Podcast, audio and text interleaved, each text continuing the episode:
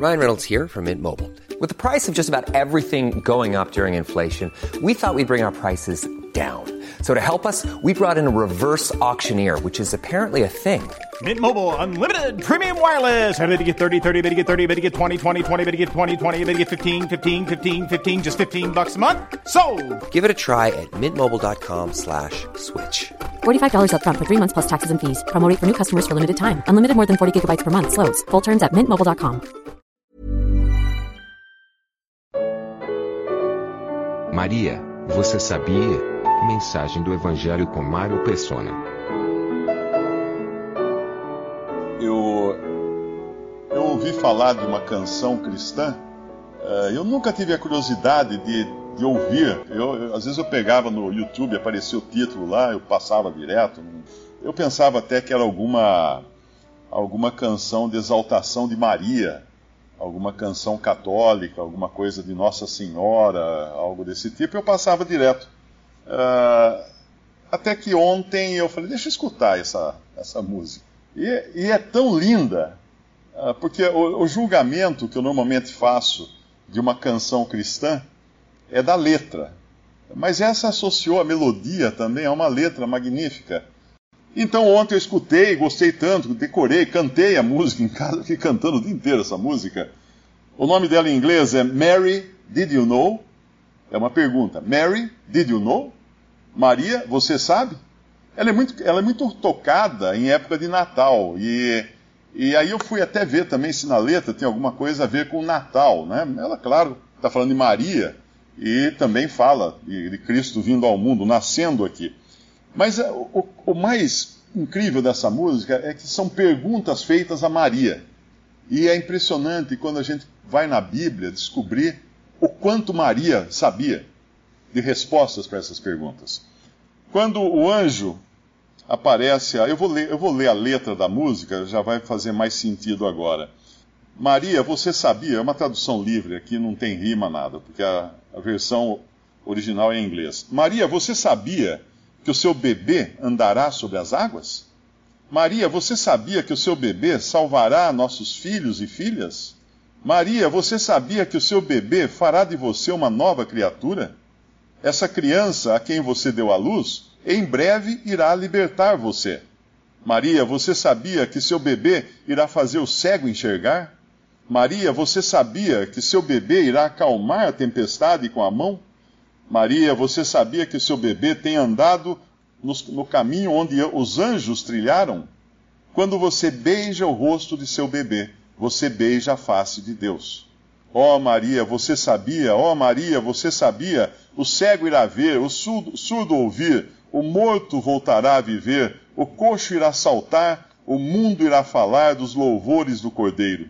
Maria, você sabia que o seu bebê é senhor de toda a criação? Maria, você sabia que seu bebê irá um dia governar as nações? Maria, você sabia que seu bebê é o Cordeiro perfeito do céu? Essa criança adormecida que você segura nos braços é o grande eu sou. Eu fiquei pasmo, emocionado com essa letra, porque ela fala todas as coisas que o Senhor Jesus é. E ali estava uma jovem que devia ter o quê? Uns 14 anos, eu acho, Maria, 14, 15 anos, que é quando as jovens se casavam em Israel, os meninos com 15, 16 anos. E isso faz sentido porque naquela época viver mais do que 40 anos já era um lucro, porque as pessoas, a expectativa de vida era muito baixa, não é como hoje, né, 87 anos em alguns países. Na época era 40, 45 anos a expectativa de vida, na, no, há dois mil anos. Então essa menina, de repente ela recebe um encargo, uma incumbência uh, imensa, uma carga de, de responsabilidade, vamos chamar assim, que nenhuma mulher no mundo jamais recebeu e jamais receberá, de ser a mãe do, do Salvador do mundo. Aí, quando a gente vai lá em Lucas, no capítulo 1 de Lucas, nos versículos 26 a 34, nós vemos o anúncio, a anunciação do anjo a Maria. No sexto mês foi o anjo Gabriel enviado por Deus a uma cidade da Galiléia chamada Nazaré, a uma virgem desposada com um homem, cujo nome era José, da casa de Davi, e o nome da, o nome da virgem era Maria. Uh, essa virgem desposada, é bom entender o seguinte: havia na, naquele tempo, o casamento era antecedido por um noivado, uma espécie de noivado, onde já era um compromisso, porém o casal ainda não tinha relações, o casal não dormia junto, mas já estavam compromissados um com o outro. Por isso que fala desposada com José. E entrando o anjo aonde ela estava, disse: Salve agraciada, o Senhor é contigo, bendita és tu entre as mulheres. E vendo-a, vendo-o, vendo o anjo, vendo ela, turbou-se muito com aquelas palavras e considerava que saudação seria esta. Disse-lhe então o anjo: Maria, não temas, porque achaste graça diante de Deus, e eis que em teu ventre conceberás e darás à luz um filho, e por-lhe-ás o nome de Jesus. Virgem, ela ia conceber virgem, sem ter relação com ninguém. E Maria não ia ser uma virgem que concebeu, não. Ela seria a virgem. E é muito importante quando nós percebemos essas nuances da palavra de Deus, porque lá no Jardim do Éden, quando Deus avisou que a, que a, uma, que a mulher, a mulher, a semente da mulher, esmagaria a cabeça uh, da serpente, que é Satanás, o dragão, o inimigo, do, o adversário do homem desde, desde o princípio, era a semente da mulher. Não era de uma mulher. Não era de qualquer mulher. Era da mulher. E quando o profeta, mais adiante, iria revelar que a virgem dará à luz um, um filho, o seu nome será Emanuel, e aí continua a profecia. Tem algumas versões que falam uma, falam uma virgem dará à luz um filho. Está errado. O correto é a virgem. Por que a virgem? Porque essa mulher ou essa jovem já havia sido designada por Deus para esse, para esse trabalho, para essa, para essa obra, para essa missão, muito antes de existirem todas as coisas. Muito antes. Porque o próprio Filho de Deus já estava reservado nos tempos anteriores à criação para vir ao mundo morrer pelos pecadores. Não foi um acidente, ele veio aqui como se Deus falasse, ah, agora o que, que eu faço? O homem caiu em pecado, preciso arrumar uma solução para isso. Não, não tem, ah, não tem acidente nas coisas de Deus. Não tem improvisações, não tem improviso. Tudo já estava nos planos de Deus. Perfeitos planos de Deus que nós não vamos entender perfeitamente, jamais. Porque são desígnios divinos. Nós não somos deuses. São coisas que competem a Deus. Então, quando ele, ele avisa, ele fala para Maria: Este será grande e será chamado Filho do Altíssimo, e o Senhor Deus lhe dará o trono de Davi, seu pai, e reinará eternamente na casa de Jacó, e o seu reino não terá fim. E disse Maria ao anjo: Como se fará isto, visto que não conheço homem algum? Não tem como explicar isso também. A concepção virginal é um mistério, é um milagre é como se dentro de Maria existisse um invólucro totalmente uh, desconectado de tudo que fosse o mundo exterior, inclusive de Maria, porque esse ser santo não teria em si pecado algum, não herdaria o pecado que todos os seres humanos trazem desde que, desde que Adão pecou. Todos nós nascemos pecadores, mas ali estava um ser santo separado. Eu imagino separado mesmo, como uma bolha que não tem contato com nada. Eu imagino assim a concepção de Jesus. Ele, aqui, se nós atentarmos para essa passagem de Lucas, quando a gente faz essa pergunta, Maria, você sabia? Quantas respostas ela já teve aqui? Primeiro, ela sabia que ia conceber virgem. E no fim ela se espanta, fala, mas como que eu vou como se eu não tive contato com homem algum? Depois, ela sabia que, que ela achou graça diante de Deus e que no ventre dela ela ia conceber da, da luz um filho que seria chamado Jesus. Ela sabia já o nome, Jeová salva. Ela sabia qual era o nome do seu filho. Ela sabia que ele será grande, será chamado Filho do Altíssimo e terá o trono de Davi.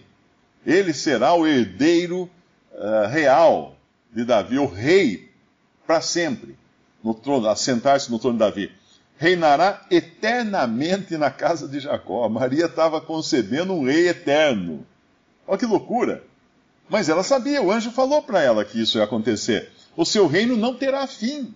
Ela poderia falar, mas como? Um rei cujo reino não tem fim? Um rei que vai reinar eternamente, ele não pode morrer então. Não pode. Não pode. E não ia. Porque ele ia morrer, mas ia ressuscitar, né? Nós sabemos a história. Então, quando, quando essa canção faz essas perguntas a Maria, nós podemos lembrar de muitas passagens dos evangelhos onde Maria é avisada, pouco a pouco, das coisas que iam acontecer. E aqui nessa canção fala só de algumas coisinhas, né? Quando fala assim, Maria, você sabia que o seu bebê andará sobre as águas? Eu acho que é patente e evidente, todos nós sabemos, que o Senhor Jesus andou sobre as águas. Quando os seus discípulos saíram de barco, ele ficou no monte orando, e no meio da noite eles viram um homem caminhando sobre o mar. Na realidade, o mar, na Bíblia, quando fala mar, mar da Galileia, é um lago, é um grande lago de água doce. Mas ele vinha caminhando. E aí todos ficaram apavorados. É um fantasma? Não, era ele, caminhando sobre as águas. Mas eu, quando estava meditando sobre essa passagem, né, em Mateus 14, 25, a quarta vigília da noite, dirigiu-se Jesus para ele andando por cima do mar. Andando por cima do mar. Então, é, claro, Maria depois ficou sabendo disso, né? Então ela sabia depois que ele andava sobre as águas, ou que ele andou sobre as águas. Mas quando eu estava pensando nessa passagem, eu me lembrei de um outro momento em que ele andou sobre as águas. E foi muito tempo antes. Quando? Em Gênesis 1.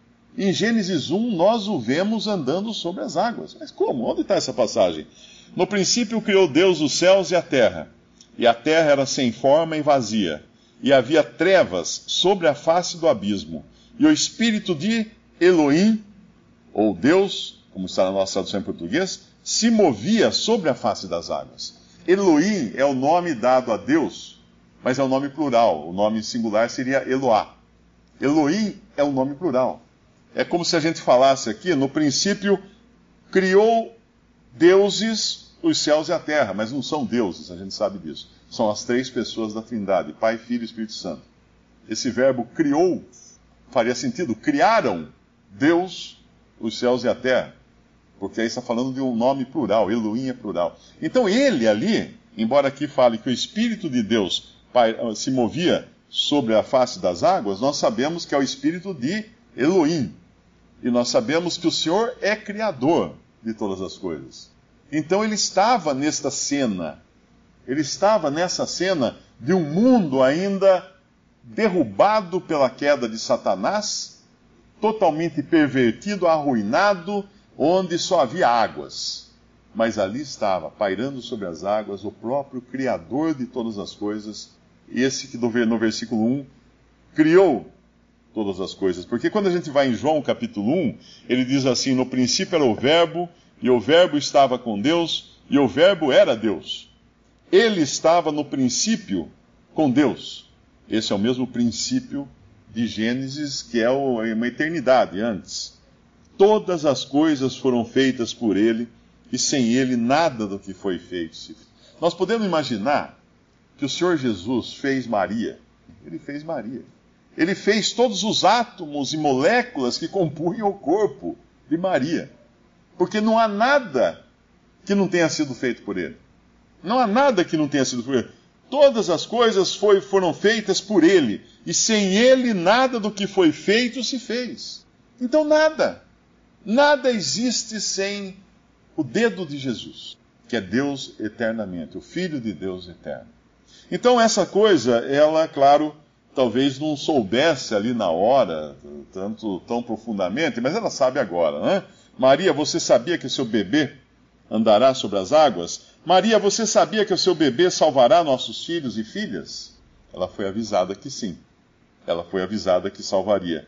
Quando, quando ela já tinha, quando já tinha nascido, o menino Jesus já tinha nascido e eles estavam, uh, não tinha lugar para eles nas, nas pensões ali de Belém, eles precisaram se abrigar numa cocheira, José e Maria, e usar uma, uma, um coxo né, para colocar o menino Jesus, o bebê. Esse bebê que criou todas as coisas foi colocado numa manjedoura. O que é uma manjedoura? É aquele coxo que a gente põe ração, comida, capim picado, cana picada para as vacas.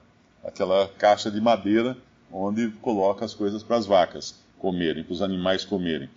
Ali naquele momento, enquanto o Criador do universo estava deitado numa caixa de madeira, cheia de capim em volta, ou feno, ou qualquer coisa assim, os anjos, ah, em Lucas 2, fala assim: havia naquela mesma comarca pastores que estavam no campo e guardavam durante as vigílias da noite o seu rebanho, e eis que o anjo do Senhor veio sobre eles, e a glória do Senhor os cercou de resplendor, e tiveram grande temor.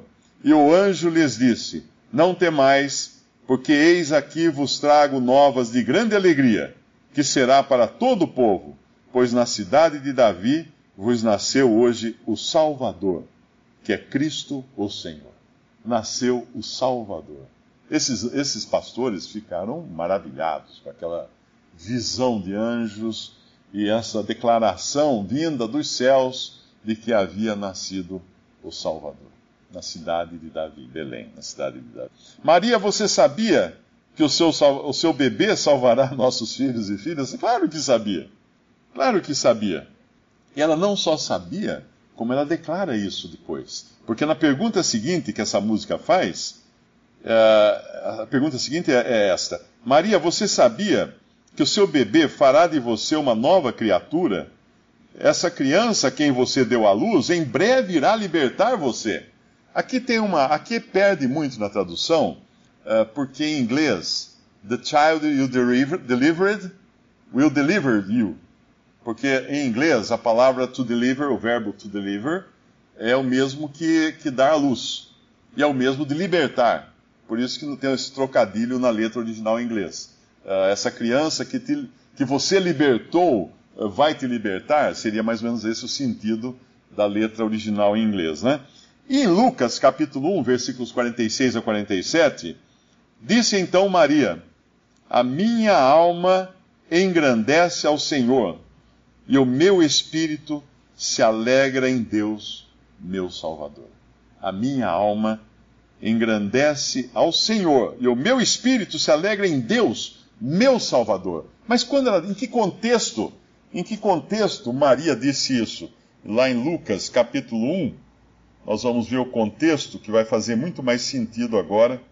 Capítulo 1, versículo 46 ao 47. Uh, eh, um pouco antes, ela estava, Maria estava visitando a sua prima Isabel, e no versículo 40 entrou em casa de Zacarias e saudou a Isabel. E aconteceu que ao ouvir Isabel a saudação de Maria, a criancinha saltou no seu ventre. Esse é João Batista que estava no ventre de Isabel, que ele era primo de Jesus.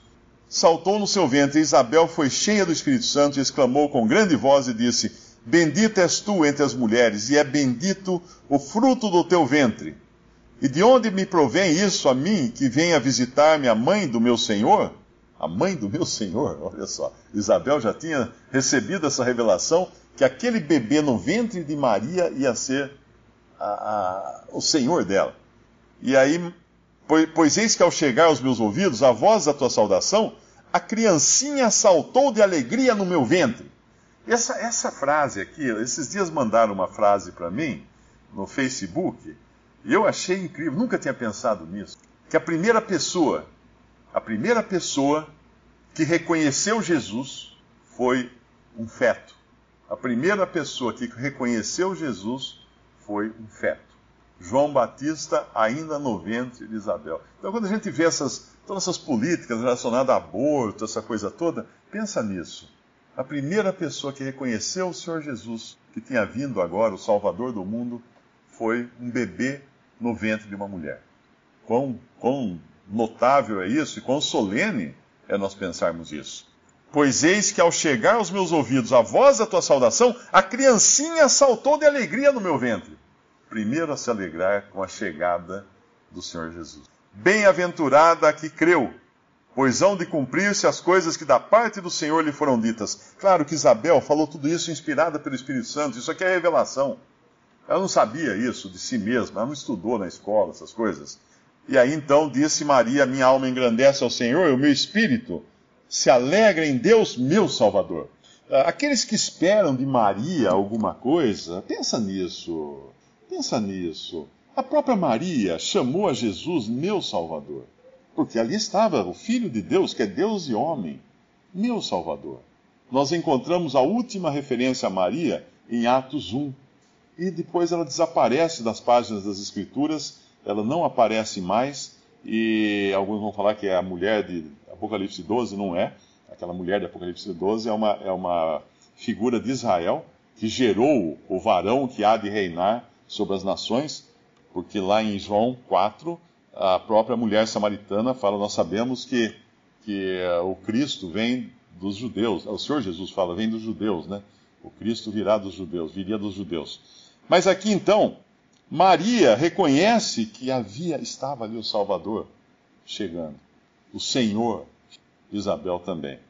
E continuamos com as perguntas da, da canção. Maria, você sabia que o seu bebê irá fazer o cego enxergar? Ah, ela, ela descobriu logo isso daí. Ela descobriu logo.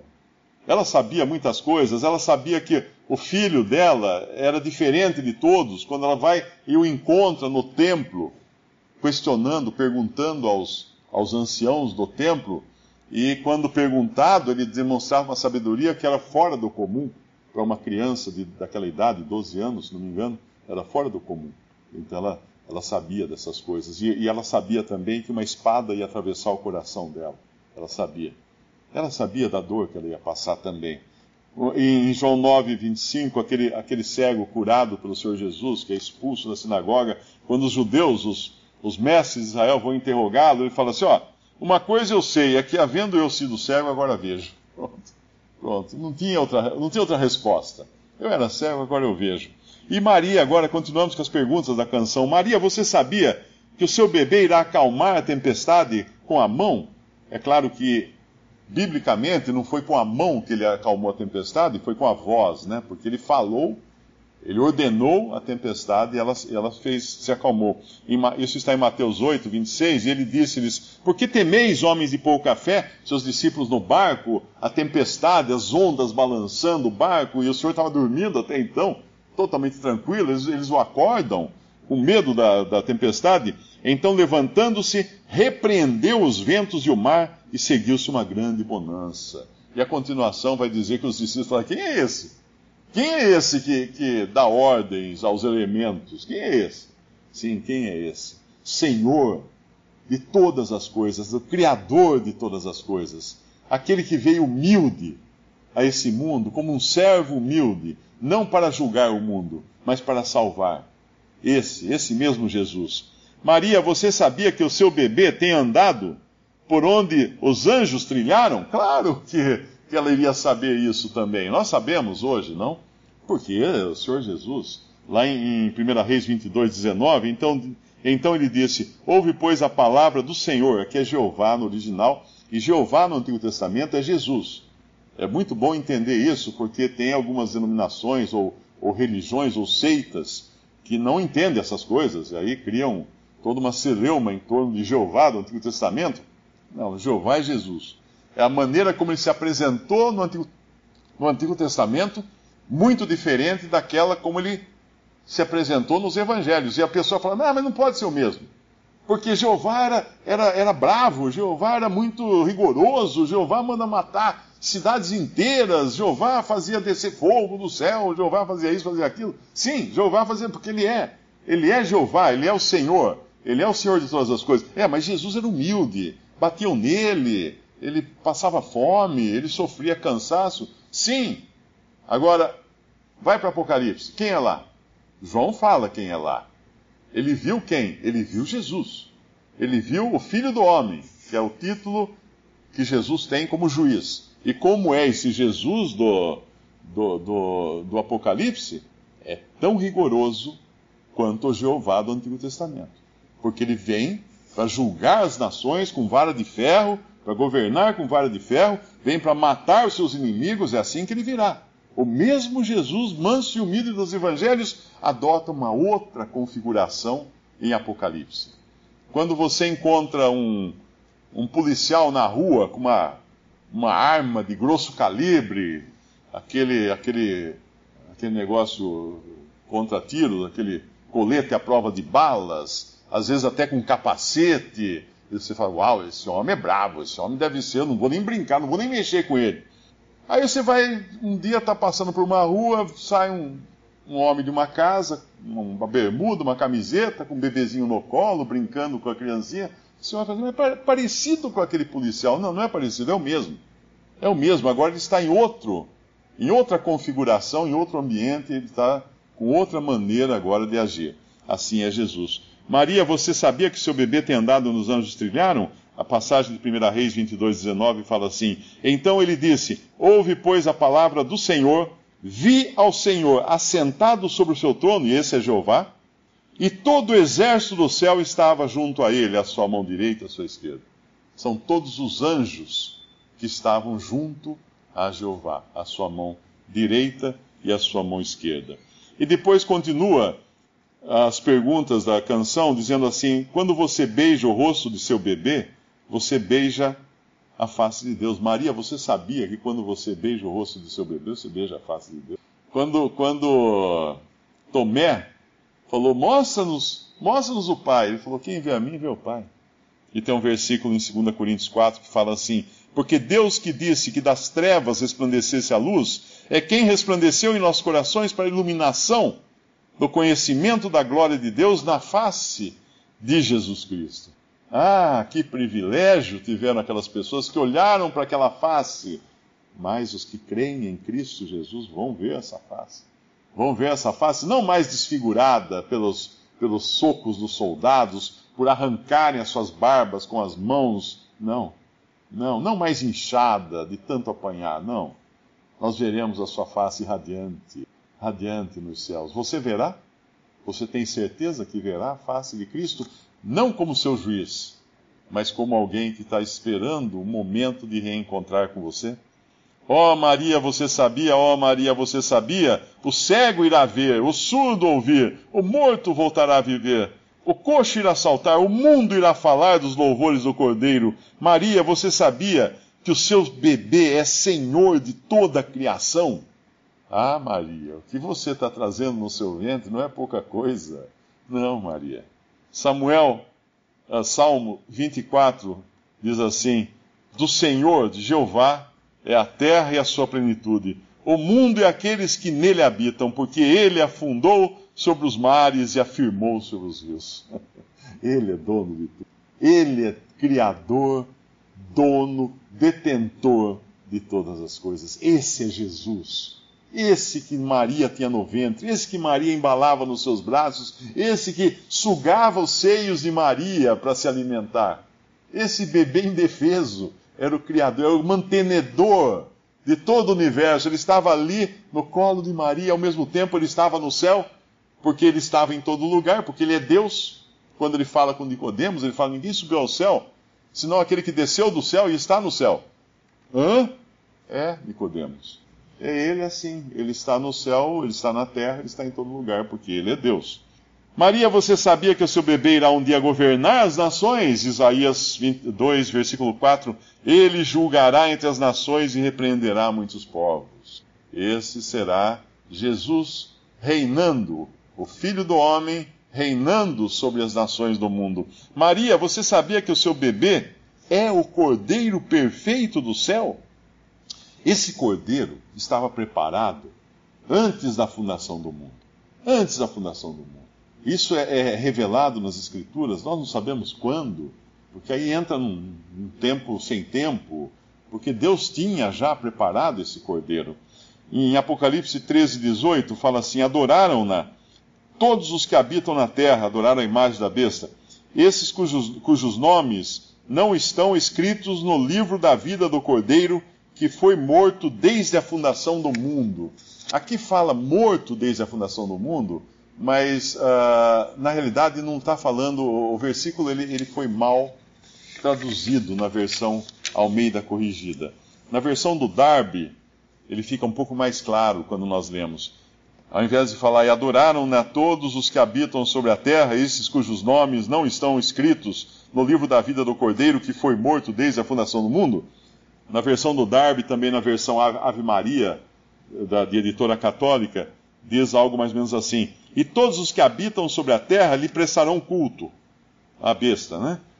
Todo aquele cujo nome não foi escrito desde a fundação do mundo no livro da vida do Cordeiro imolado. Agora faz mais sentido. Os nomes não foram escritos desde a fundação do mundo. Não que o Cordeiro foi imolado desde a fundação do mundo. Porque senão ele ia ficar o tempo todo sendo morto até chegar hoje. Não, não é isso, né? E 1 Pedro, capítulo 1, versículo 18, fala assim: Sabendo que não foi com coisas corruptíveis, como prata ou ouro, que fostes resgatados da vossa maneira de viver, da vossa vã maneira de viver, que por tradição recebesse dos vossos pais, mas com o precioso sangue de Cristo, como de um cordeiro imaculado e incontaminado, o qual, na verdade, em outro tempo foi conhecido, ainda antes da fundação do mundo. Conhecido por quem? Por Deus por Deus, não por homens, porque não havia homens antes da fundação do mundo, né? Foi conhecido antes da, da fundação do mundo, mas manifestado nestes últimos tempos por amor de vós, e por ele credes em Deus que o ressuscitou dentre os mortos e lhe deu glória, para que a vossa fé e esperança estivessem em Deus. Então não foi um acidente quando Jesus veio ao mundo, nasceu, morreu, sofreu. Não, não foi um acidente tudo estava perfeitamente no enredo de Deus para essa magnífica história que Deus tinha guardado já desde os tempos eternos para apresentar. Nós não entendemos todas as razões de Deus, nós não entendemos, mas se nós formos espertos, vou falar usar uma palavra popular aqui, uh, é mais ou menos assim: você vê aqui um, uma barra de ouro lá deixada ali no chão. O que, que você faz? Bom, eu estou precisando muito de dinheiro, né? Deixa eu pegar essa barra de ouro e vou usar ela para pagar minhas contas. Ah, não, mas eu. Quem que pôs a barra de ouro? É, quem que deixou isso aí? Quem que fez aquilo? Se você questionar Deus, você não vai jamais usufruir das bênçãos que Ele tem preparada para você. Sim, Deus preparou bênçãos. Deus preparou a maior de todas, que é a salvação eterna porque todos pecaram e destituídos estão da glória de Deus. Então, se todos pecamos, todos nascemos pecadores, herdamos o pecado de Adão, todos estamos sujeitos a um juízo. Deus não vai deixar barato esse negócio do pecado, não. Ele vai julgar e vai condenar o pecador, mas ele quer salvar. E aí entra o amor de Deus e a graça de Deus, a misericórdia de Deus em não dar aquilo que nós, que nós merecíamos, e dar a graça, dar aquilo que nós não merecíamos, que é a salvação. Misericórdia, Deus não dá o juízo, porque o juízo ele lançou sobre Cristo na cruz. Quando Cristo na cruz foi pregado naquela cruz, não foi só prego nas mãos, não foi sofrimento humano. Quanta gente foi crucificada? Quanta gente sofreu até mais que ele sofrimentos humanos? Quanta gente foi torturada das mais diversas e terríveis maneiras? Pessoas que hoje ainda, agora, hoje tem, tem técnicas de tortura que não deixam o sujeito desmaiar, não deixam o sujeito morrer. Aplicam injeções para o cara ficar lá sofrendo e doer mais, ter mais dor até. Então não é a dor física da crucificação. Ali na cruz, ele foi feito pecado por nós. Por isso que quando ele ora no, no jardim do Getsemane, antes de, de ir para a cruz, ele pede, Pai, afasta de mim esse cálice mas não seja feita a minha vontade, senão a tua. Porque ele falava, que cálice é esse? Morrer pregado numa cruz? Não. Aquele que nunca conheceu o pecado ia ser feito pecado. Pensa numa coisa dessa. Se a gente às vezes já se sente mal de entrar num ambiente uh, mais deva devasso, ou de, de, crimes, ou de prostituição, ou coisa assim, porque tivemos uma criação diferente daquele ambiente, imagina o Senhor que veio do céu que nunca teve contato algum com o pecado, que era, que era impermeável ao pecado. Ele podia tocar um leproso e não pegar lepra. Ele, ele era impermeável. Ele não era, não, não manchava. O pecado não pegava nele, mas chega um momento em que não só o pecado vai pegar nele, porque ele vai ser feito pecado por nós, mas ele vai levar sobre si todos os pecados daqueles que nele creem. e que creram por todas as eras. Antes de Cristo morrer, os que creram que Deus providencia, providenciaria um substituto, um salvador.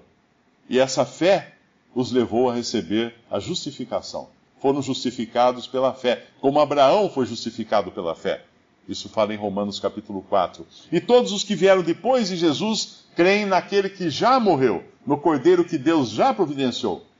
Quando, quando Deus uh, mandou Abraão oferecer seu próprio filho, foi uma prova, foi um teste para Abraão.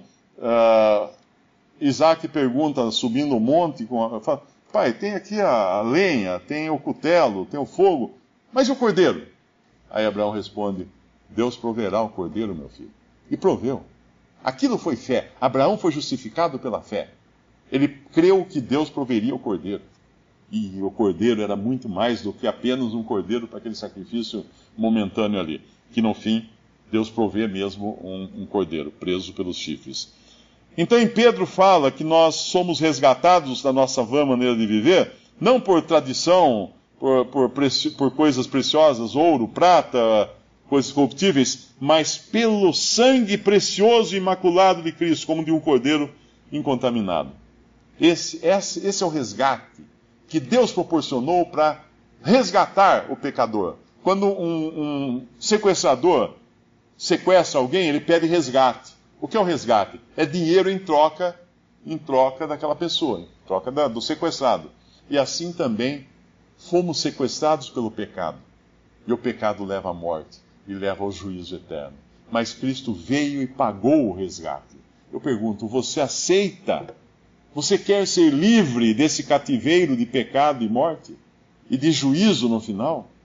Teve caso, teve um caso, pelo menos um que eu fiquei sabendo, onde ocorreu o que é chamado de síndrome de Estocolmo, quando um grupo guerrilheiro sequestrou um grupo de pessoas, não sei se Colômbia, Bolívia, Guatemala, algum lugar desse, e quando o governo pagou o resgate, foram buscar com o helicóptero e faltava uma, eu acho que era uma jovem, se não me engano, que faltava das sequestradas. Cadê a moça? Ela não quer ir embora. Ela se apaixonou pelo sequestrador. Isso chama-se síndrome de, Estocolmo, quando o sequestrado se, se, tem, desenvolve uma afinidade pelo seu sequestrador. Então, muitos, apesar do resgate ter sido pago, muitos não vão ser salvos. Por quê? Porque não vão crer em Jesus, não vão aceitar a salvação que ele oferece. Se você tão somente crê em Jesus agora, você recebe o perdão de todos os seus pecados. Para entrar na presença de Deus limpo, purificado por sangue precioso de Cristo, que foi derramado na cruz do Calvário uma vez só. Essa criança adormecida que você segura, você sabia, uh, Maria, que esse bebê, essa criança adormecida que você segura nos seus braços, é o grande eu sou? Que grande eu sou? Aquele que falou com Moisés no monte, quando Moisés, que ordenou a Moisés que tirasse as sandálias dos seus pés, porque estava pisando em terreno santo. E quando, quando e disse Moisés a Deus em Êxodo 3: Eis que quando eu for aos filhos de Israel e lhes disser, O Deus de vossos pais me enviou a vós, e eles me disserem, Qual é o seu nome? Que lhes direi? E disse Deus a Moisés, ou disse uh, Jeová Moisés: Eu sou o que sou. Disse mais: Assim dirás aos filhos de Israel: Eu sou, me enviou a vós. Eu sou, me enviou a vós. Esse foi o único nome com o qual Deus se revelou ao homem. E lá em lá nos, uh, nos evangelhos, no evangelho de João, quando vão prender o Senhor Jesus, os soldados, eles, ele fala, quem buscais? Eles, eles falam, os soldados falam, ele fala assim: Eu sou. Quando ele fala eu sou, os soldados caem para trás. Era, era tamanha glória, era tamanha glória desse mesmo nome saindo da boca dele que derrubou os soldados. Em Atos 17, 30, diz que Deus, não tendo em conta os tempos da ignorância, anuncia agora a todos os homens e em todo lugar, inclusive neste salão aqui, e onde as pessoas estão escutando agora pela internet, anuncia agora a todos os homens em todo lugar que se arrependam, porque tem determinado um dia em que com justiça há de julgar o mundo, e por meio do homem que destinou. E disso deu certeza a todos ressuscitando dentre os mortos. Jesus morreu e ressuscitou, ele não ficou preso pela morte. E quando ele voltar, vivo, para julgar vivos e mortos, ele voltará como filho do homem. Por que ele voltará como filho do homem? Porque ele voltará na sua humanidade. Ele hoje, ele sempre foi Deus, sempre foi o filho de Deus eternamente. Mas desde há dois mil anos atrás, ele é Deus e homem. Ele assumiu algo que ele não era, humanidade. E quando ele voltar, vai voltar um homem. Um homem para julgar homens. Ninguém vai poder alegar e falar assim: não, Deus não pode me julgar, ele não sabe o que é ser homem. Sabe sim, sabe sim. Por isso que virá um juiz homem para julgar os homens. Jesus Cristo, homem.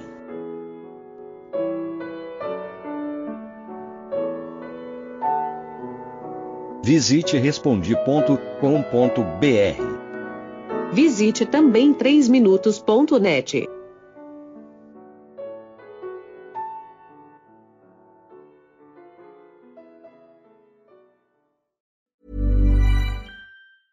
The secret to summer ready skin is here. Osea's number one best selling Andaria algae body oil, clinically proven to instantly improve skin elasticity and transform dry skin to silky, soft, and unbelievably glowing. Its signature scent of freshly squeezed grapefruit, cypress, and mango mandarin transports you to sun kissed summer days. Get healthy, glowing skin for summer with clean vegan skincare from Osea. Get 10% off your first order site wide with code GLOW at OseaMalibu.com.